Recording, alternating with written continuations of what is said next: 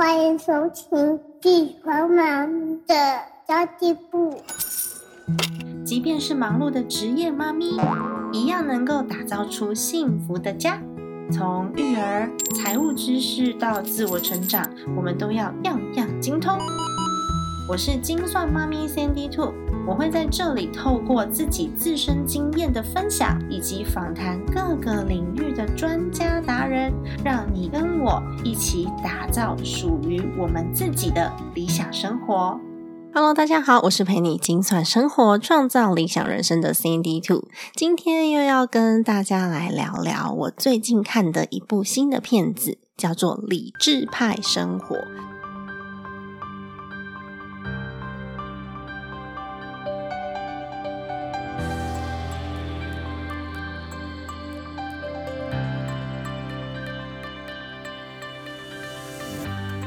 它其实呢是一部台湾导演导的大陆剧，我觉得还蛮切合实际的，很符合三十七岁、四十岁的我们检讨一下自己的爱情观。不知道大家有没有发现，就是越年轻的时候啊，我们在选择男人的时候就会越表面，像是帅帅高高的男朋友啊，篮球队的或是很厉害的学长，这种呢就会非常的吸引高中女生或是大学女生。那再来出社会之后呢，我们会看看对方的家庭背景怎么样，然后还有他的个性好不好。但是其实我觉得这几点啊。在结婚之后都会有所改变。结婚之后，唯一可以让双方都维持很好的互动的，就只有价值观跟我们的信念了。像刚刚讲的啊，外表啊、长相啊，这些都是比较表面的嘛。然后再来就是家世背景啊、工作的头衔啊，或者是他有没有车、有没有房。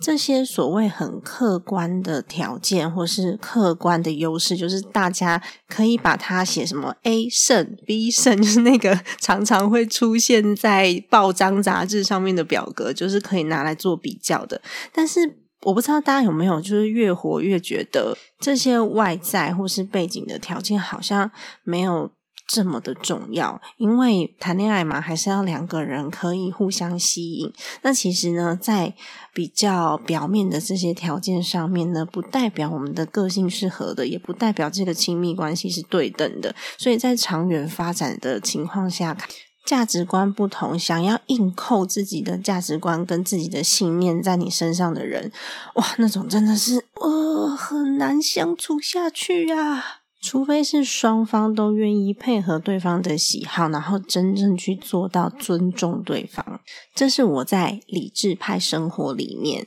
就是第一集的时候就深深感受到的。因为里面那个女主角啊，她就有一位还算外在条件不错的男朋友，在大公司里面做销售经理，看起来好像很爱她，每天都嘘寒问暖。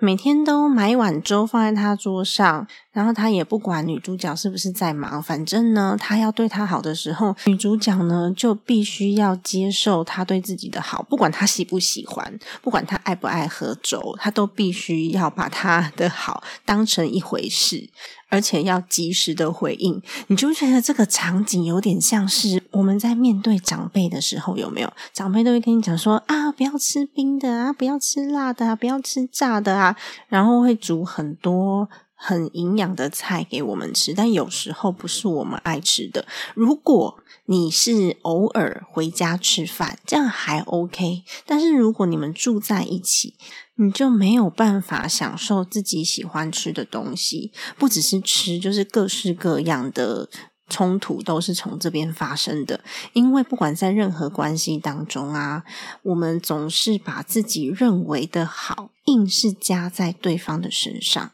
而且呢，要强迫对方接受，然后要强迫对方感受到。其实，在这部戏第一集里面，我就可以感受到这个男生他根本就没有把女主角想要什么、喜欢什么记在心里，他真的就是用他自己认为好的方式去对待这个女主角，比如说一直送花，然后还在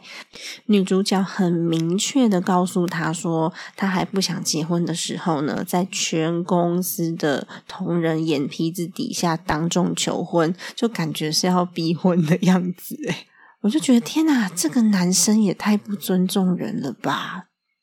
他就是在规划这个女主角的人生啊，他在强迫她接受。他从来没有去关心过这个女生的兴趣是什么，她爱好是什么，她喜欢吃什么，她悲伤的时候会做些什么事情，她做什么事情的时候她会最开心。我觉得这些问题真的非常的重要。如果说想要一直生活在一起，然后让双方都觉得生活很轻松的话呢，这个是对爱的价值观是一定要互相可以尊重跟磨合的，然后要知道对方到底怎么样会真心的觉得幸福，才有办法去共度下半生。他如果完全不在意你喜欢什么，你喜欢吃什么，喜欢用什么，你什么时候伤心，什么时候快乐，甚至你在哭泣的时候，他就在旁边冷眼旁观。他完全不在意你想要什么，他只在意他自己现在的心情好不好，完全不在乎你的情绪，只有他的情绪，完全不在乎你心里怎么想，只有他心里怎么想。好可怕哦！这真的不是爱诶这是一种只要长期下来就会非常深沉的压力，会想让人有想要逃走的念头。从表面上看来，他的确是对女主角很好，然后从某个程度来说，他对这个女主角应该是有爱的。但是，我觉得这种男人 真的不能嫁，即便他的表象，就像刚刚讲的身高、体重、身材、长相。背景、工作，或是说他甚至有车有房，但是他如果完全不在意你开不开心、快不快乐，他完全不在意你喜欢什么，这样到底要如何生活在一起？跟这样子的男生相处在一起，只会让自己呢越来越委屈，而且在剧中。只要那个女生拒绝了男生的好，比如说他跟他说我不喜欢喝酒，或者他跟我讲说我还不想结婚，用很理智的方式去面对这个男生，然后也非常顾及他的心态。不过这个男生只要一听到自己不想要听的话，他就会开始。保护自己，然后全身都是刺。例如，他就会讲说：“你就是嫌弃我怎么样怎么样，或者是你不要以为年龄这么大，你还能找到更好的男人啊，好可怕哦！”我觉得这种就是内心的一个自卑。然后，只要不管你用什么样子的语气跟他说话，你只要想要跟他好好沟通。即便是已经小心翼翼的在挑选智慧讲话了，但是只要这个内容会让他自己觉得自卑，去触碰到内心最脆弱的那一块的话，他就会开始把他的刺全部都展开，就像一个刺猬一样，然后想要保护自己，他就会开始挑你的毛病，然后有一点喋喋不休，一直念，一直念，一直念，或者是用一些很讽刺的语言来说话。或是攻击性的语言，口不择言啦。哦，这样子的男人一定要赶快远离他，我觉得太恐怖了。因为没有人会想要活在黑暗当中啊。当我们被攻击了一次，算了；攻击两次，算了；攻击三次，算了；四次、五次、六次、五十次，就是十年都在一起的时候。不但是这个男生遍体鳞伤，被他自己的自卑刺的遍体鳞伤，他也会呢让对方就是自己的女伴要跟他一样受伤，这样他的心理才会平衡，超可怕的。另外一个在追求女主角的呢，就是他的上司。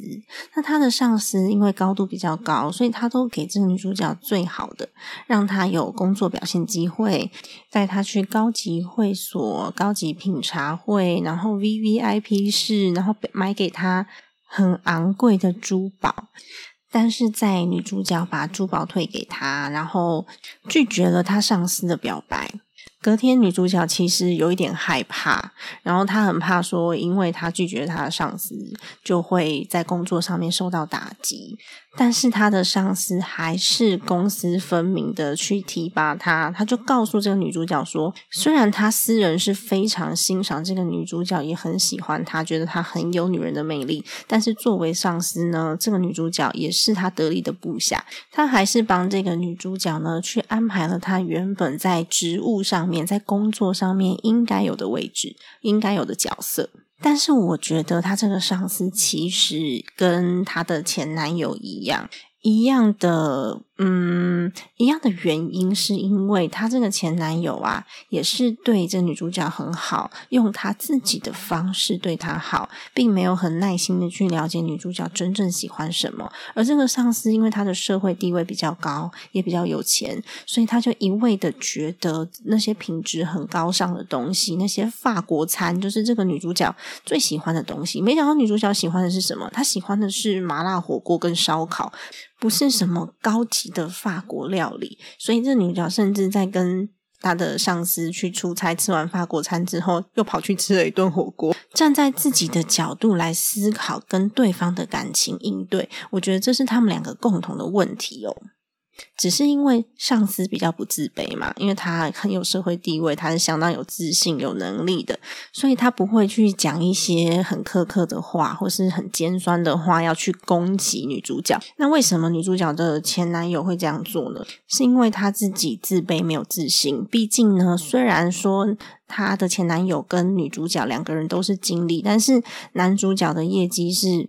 嗯，相对比较差一点的，所以他其实内心都会觉得说，哦，他好像会被瞧不起。但如果当内心他有这个信念跟种子的时候呢，他就会很自然而然的表现出来，希望大家瞧得起他。在发现自尊心受威胁的时候呢，就会想要打压别人。但是这个女主角的上司，因为她自己是相当有自信而且有能力的，所以她被拒绝之后，她还是可以很欣赏这个女主角。所以当别人给你爱的时候，我们还是要去分辨我们自己到底想不想要过这样子的生活，这个爱到底适不适合啊？因为其实。刚刚讲的这两个男生都不差，表面条件看起来都非常好。那关键点到底在哪里呢？关键点是他们都没有真正的想要这个女生快乐，他们想要的是自己快乐，得到这个女生之后自己很快乐。所以她的前男友并没有真正的去理解女孩子的需要跟需求。那这个上司他也是按照他的能力，他有办法去买高级的珠宝，然后有办法去吃高级的餐厅，甚至买房给这个女主角。但是他在女主角的心灵上面是没有交流的。所以，如果我们是在寻找一个共同生活一辈子的人，我觉得在心灵上面没有互动、没有交流，真的是很很可怕的一件事。大家都只注重到表面上的柴米油盐酱醋茶。而且还不在乎对方在意什么，只在乎自己在意什么，这才可怕诶像有些人啊，有可能非常的喜欢做环保，所以他就要求对方一定要跟他一起做环保，用环保的碗筷，用环保的什么，然后塑胶袋不能怎么样。他当这件事情变成极端的时候，然后他又用这件事情去逼迫你说，到底环保好还是环保不好？如果你不做环保的话呢，你就是对这个地球不友善。天呐，做环保的压力到底要多大呀？所以呢，如果说长期在这个环境下生活的话，你就会觉得做环保这件事情，你越来越讨厌它，越来越不想做。所以不管这件事是好是坏，只要走到极端，就一定会造成伤害。然后我觉得选择男人有一件事情非常的重要，就是他到底成不成熟。这跟年龄是一点关系都没有的，你就可以从日常生活中知道这个男人到底成不成熟。也就是发生问题之后呢，他的情绪稳定度怎么样？他是不是能够冷静的判断，还是他就直接暴怒？这个呢，关系着这个男人能不能够成为你的依靠。因为情绪稳定度不够高的男人呢，常常在下决策的时候是非常冲动的。那下了错误的决策，后果就是要整家人来承担。而且不够成熟的男人，他连自己的情绪都处理不好了，你更不需要去想象他会来安慰你跟处理你的情绪。这个时候，女人们自己照顾自己吧。难过的时候呢，就哭一哭也没有关系，就不要觉得说这个男生有肩膀可以给你靠。所以其实情绪稳定度跟成熟度是非常重要的一件事情。再来就是有责任感。如果一个男人没有责任感的话，在你们一起遇到困难的时候，他就会逃避。但如果说他是有责任感的人，在你们一起遇到困难的时候，他会陪着你一起面对。这个其实也是非常重要的一环哦。当然，品格也很重要啦。我觉得，像有的人可能在关系当中，虽然他表面上都对你很好，然后让你予取予求，但是其实他嫉妒心或是疑心病很重，然后一天到晚都要怀疑东怀疑西的，然后觉得你不爱他之类的。或是呢，他虽然会为你洗衣煮饭，但是呢，他的嘴巴非常的有攻击性。他会认为说，我满足了你，但是你如果没有满足我的话呢，就是不公平。啊，会去计较公不公平这件事情哦，根本本身就不是爱。你想想看呐，我们在对自己的孩子的时候，那个全心全意的爱，我们会去讲求所谓的公平还是不公平吗？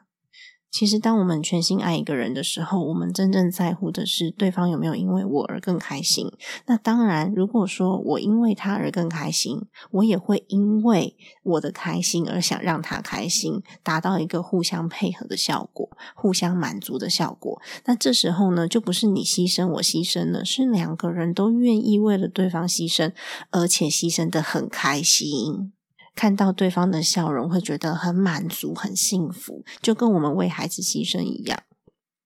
这时候呢，这个就叫做甜蜜的负担，它就不能用牺牲两个字来形容了。而且，我认为啊，就是你在结婚之前，要好好的跟对方的原生家庭往来，也是一件很重要的事情，因为原生家庭绝对会影响到对方潜意识里面的性格。假设小时候啊，爸爸妈妈回应你的需求都是用处罚的，那长大之后呢，我们也会用处罚的去处罚身边亲密的人。那如果小时候你的各种需求都是被忽略的，长大之后啊，有了亲密关系，我们有可能呢遇到需求的时候，自己不是很想回应的时候，就会用忽略或是逃避的方式来回应。如果你有一个嘴巴很坏或是负面情绪很多的爸爸，情绪不是很稳定的妈妈，这时候我们就会很不知不觉的想要用相对应的方式来攻击对方，或是控制对方。这时候呢，在亲密关系当中，我们也会用这样子的反应来反制对方。如果从小到大你都有一个自怨自艾的父亲，长大之后呢，我们就很难培养乐观、正面、积极的习惯。那如果小时候呢，你有一个不管做什么事情都会放弃的爸爸或是妈妈，或者是他们不求上进的爸爸或是妈妈，长大之后有很大的机会是遇到困难就很容易放弃。这些才是我们要观察对方原生家庭的最主要的原因了，并不是说，哎，对方的原生家庭到底有没有钱，或是他们家里面到底装潢漂不漂亮。这些不是最重要的事情了。有时候啊，一个男人他对自己的不自信是来自于他的原生家庭，就是他爸妈从小就不肯定他，或是从小就很喜欢打击他。他在自我价值没有得到认可的时候，他就会一直觉得哦，都是我不好，都是我很糟糕啊，我都被瞧不起，或是我都没有成就感。这些呢，就会。带到我们新组成的小家庭里面，那如果他又常常讲一些很负面的话的话，我们就会很下意识的把他推开，然后有下意识的不要去接近自己身边这个男人，那就不会有亲密关系跟幸福啦，超可怕的。如果我们的价值观跟信念是相同的，我们喜欢的事情也是相同的，甚至我们愿意配合对方去喜欢他喜欢的东西，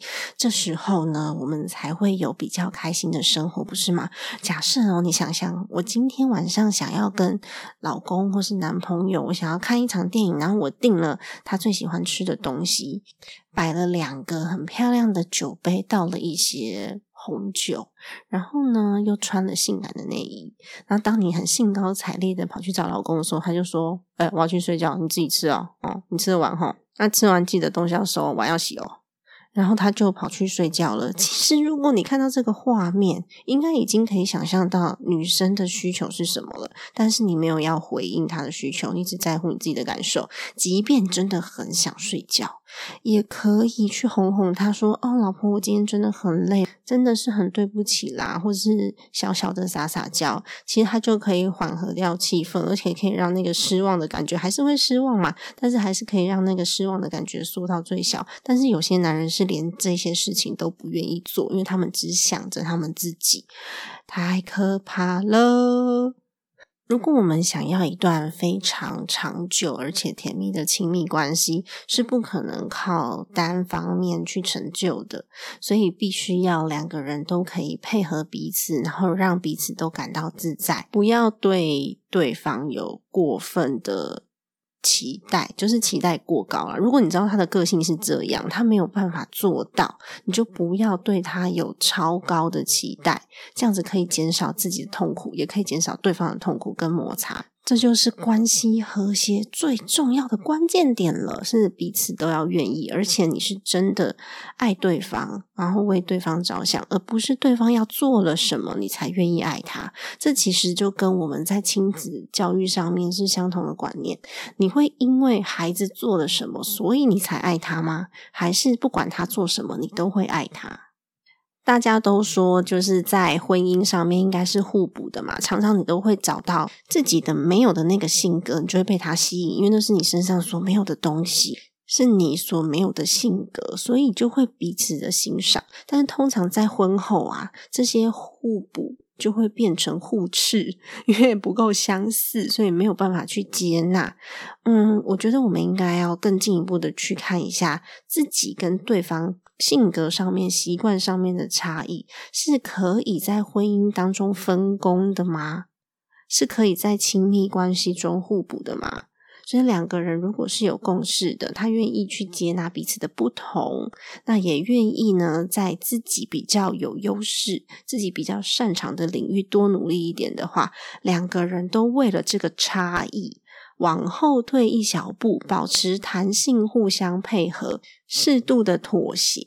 这个时候才不会因为我自己的固执，我认为我觉得是最好的，你也得认为是最好的。我觉得是最好的方法，你就要接受我的方法。这其实就是强迫对方，然后呢，你也没有很希望对方快乐，你只是希望说他可以满足你，然后让你快乐。这样子的亲密关系呢，就不是良好的互动哦。坦白说，我觉得啊，要找到幸福真的是一件很难的事情诶没有一个人是真正在婚姻当中没有任何一丝委屈的，但是就是看你在看待这些委屈的时候，你愿不愿意把它转个念头，变成幸福的来源。我当初是为了什么？所以我选择这样子的一个人。我当初看上他的哪一点？那我可以怎么样去配合？我们可以修一修自己内在配合这个功力，然后去配合。对方让对方快乐，自己也会快乐，就跟我们在人际关系中一样啊。我们如果对越多人好，就越多人愿意对我们好，其实都是大同小异的。我们如果啊只靠直觉做事情的话，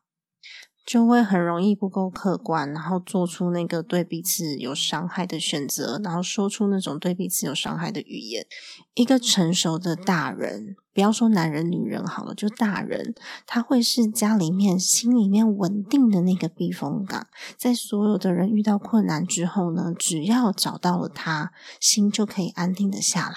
这个人就是家里面最重要的避风港。如果家里面的最重要的大人们都没有办法好好的去梳理自己的情绪。就会让家里面的人觉得很不安，因为没有一个安定的基石。当你发现另外一半很难帮你解决问题，或是呢，他常常会用情绪来面对的时候，这时候我们就不会再去跟另外一半讨论现在面对的困难了。我们渐渐的会向外寻求援助，比如说发生问题的当下，你想到的第一个人不是先生，可能你想到的第一个人是。自己的兄弟姐妹，或是你想到的第一个人是自己的好闺蜜、好朋友。你发生问题的时候，第一个想到的不是另外一半，因为已经习惯了他会用情绪面对，无法给出很理智的解决问题的方案。这时候对彼此的依赖也会减少哦。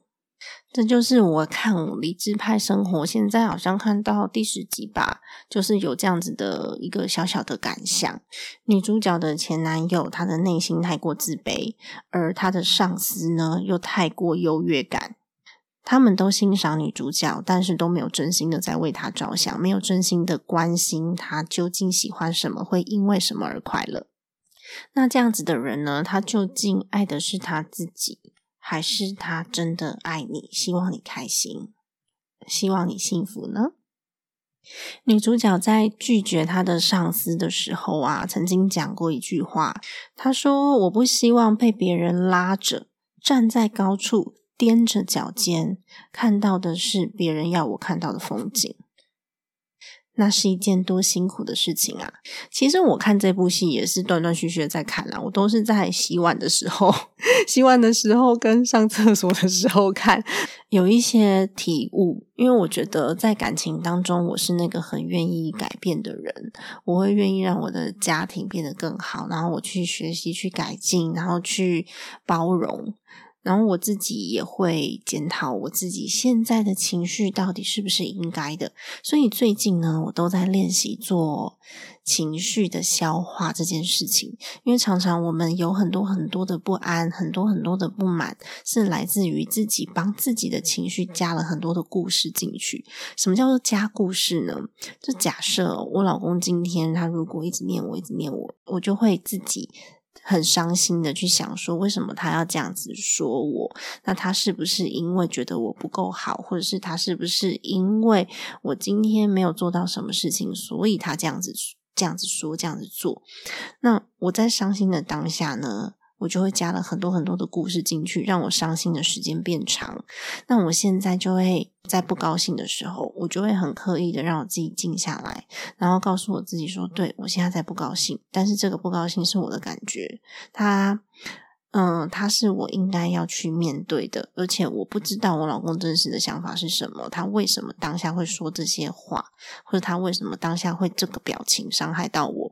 但是呢，他一定不是我所想的故事情节里面的那个他。就是那个故事情节，在伤心、在难过、在沮丧、在负面情绪的时候，绝对不会是好的。那往往其实就真的没什么了。我觉得在关系当中去感恩、去感激，也是一件非常值得的事情。因为我们常常都会因为负面情绪，让我们心里面在意很久，就卡在那边，觉得很无助，